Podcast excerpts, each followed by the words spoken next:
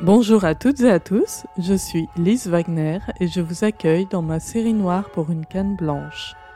Série noire pour une canne blanche, c'est le podcast qui vous fait découvrir les défis qu'affrontent quotidiennement les personnes qui, comme moi, voient le monde avec leurs mains et leurs oreilles.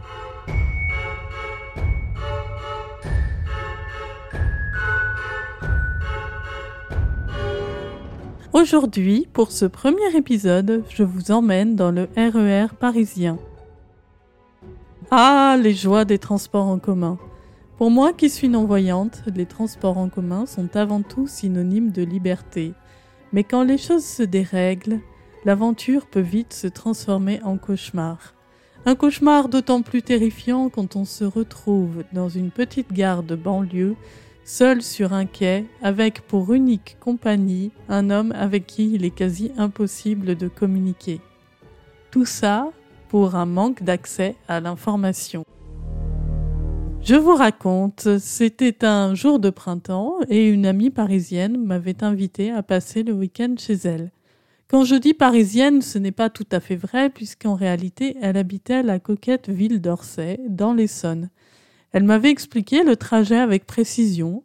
De la gare de Lyon, je devais prendre le RER e A jusqu'à Châtelet-Les puis le RER B direction Saint-Rémy-les-Chevreuses, où je devais descendre à Orsay. Mais c'était sans compter quelques petites surprises sur le trajet.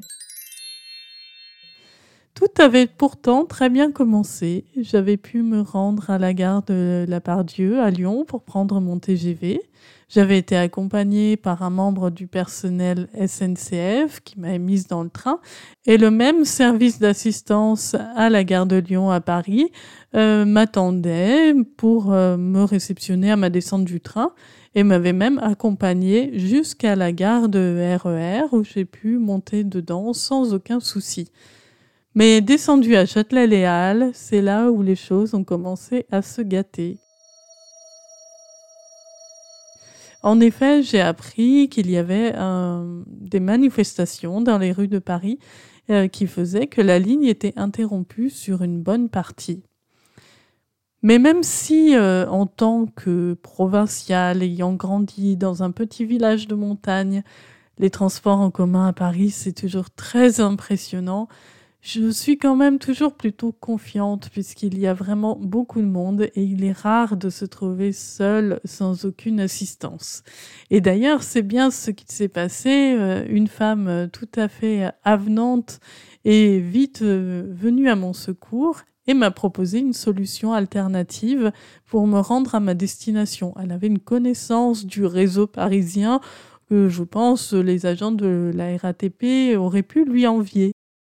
Elle m'explique alors comment me rendre à ma destination. Je dois prendre la ligne 4 jusqu'à son terminus porte d'Orléans, puis un bus qui me mènera à Bourg-la-Reine où je pourrai récupérer le RERB direction Saint-Rémy-le-Chevreuse. Elle me quitte à Porte d'Orléans puisqu'elle doit aller travailler. En fait, c'était une femme de ménage qui euh, faisait le ménage dans les bureaux la nuit. Donc elle, elle partait travailler au moment où tout le monde euh, rentrait chez lui ou partait en week-end. Elle prend donc congé, non sans avoir pris la précaution de prévenir la conductrice du bus auquel elle m'avait accompagnée que je devais descendre à la station Bourg-la-Reine. Malheureusement, la suite euh, ne s'est pas tout à fait passée comme prévu puisque la conductrice du bus euh, sans doute euh, voulant bien faire, ça je n'en doute pas un seul instant, euh, m'a préconisé de descendre plutôt à la station Bagneux plutôt que Bourg-la-Reine, prétextant que ce serait beaucoup plus simple pour moi, que la station était plus facile et que j'aurais donc moins de difficultés à retrouver le quai du RER. À ma descente du bus, un monsieur très bienveillant offre de m'accompagner jusqu'au quai, ce que j'accepte bien volontiers. Mais je me rends compte euh, assez rapidement qu'il est difficile de communiquer avec lui puisqu'il parle très très peu français et le peu que j'arrive à comprendre, c'est avec un très fort accent. Je comprends qu'il est égyptien et malgré cette difficulté, il insiste pour attendre le RER e avec moi et ne pas me laisser seule. Donc euh, je ne peux que lui en être très reconnaissante. Et commence une longue attente. Nous attendons, attendons, un train, puis un autre, encore un autre, Anthony, Robinson, Anthony, Robinson, Massy, Robinson, mais rien pour Saint-Rémy-les-Chevreuses. J'essaie de joindre mon ami sur son portable, mais tous mes appels aboutissent sur sa messagerie.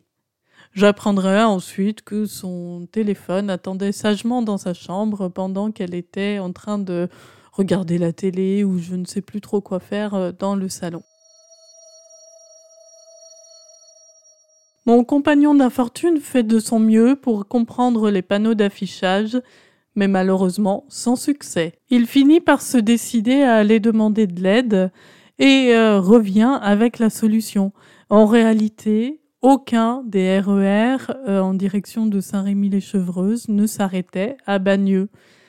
Moralité, j'aurais mieux fait d'écouter ma gentille femme de ménage plutôt que la conductrice du bus RATP. Il suffisait de prendre le premier RER e pour Bourg-la-Reine et ensuite de récupérer un train direction Saint-Rémy. Résultat, le voyage de Paris à Orsay, 32 km, m'a pris deux fois plus de temps que le voyage de Lyon à Paris qui fait 470 km. Si je me retrouvais dans une même situation aujourd'hui, euh, évidemment j'aurais beaucoup plus d'outils à ma disposition puisque maintenant j'ai l'habitude d'utiliser des applications sur mon smartphone qui me donnent les horaires, euh, des transports, les trajets alternatifs. J'ai la possibilité de me localiser avec le GPS. Donc, à condition que j'ai de la batterie sur mon téléphone, ce genre de situation ne pourrait plus m'arriver aujourd'hui. Néanmoins, j'ai toujours été impressionnée des panneaux d'affichage sur les quais de RER. E Je me suis toujours demandé comment des personnes qui avaient des difficultés avec la langue française, des difficultés de lecture, de compréhension ou tout simplement de vision comme moi pouvaient s'en sortir avec un affichage aussi compliqué. Une solution serait bien sûr de vocaliser ces informations qui sont seulement écrites. À l'arrivée d'un RER e sur le quai, ce serait sans doute utile à tout le monde de savoir quelle est la destination de ce train et quelles sont les gares qu'il dessert. Mais ce n'est pas encore le cas malheureusement. J'espère que cet épisode vous a plu et je vous promets de vous retrouver bientôt avec un nouveau sujet. Cette fois, nous parlerons du numérique et de l'accès au web. Vous venez d'écouter Série Noire pour une canne blanche, un podcast proposé par Okinea.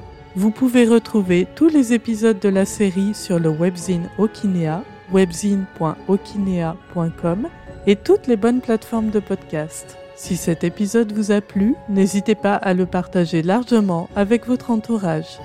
Quant à moi, je vous retrouve très bientôt pour un nouvel épisode de mes aventures. Pensez à vous abonner pour être sûr de ne pas le rater. D'ici là, vous pouvez reprendre une activité normale. Portez-vous bien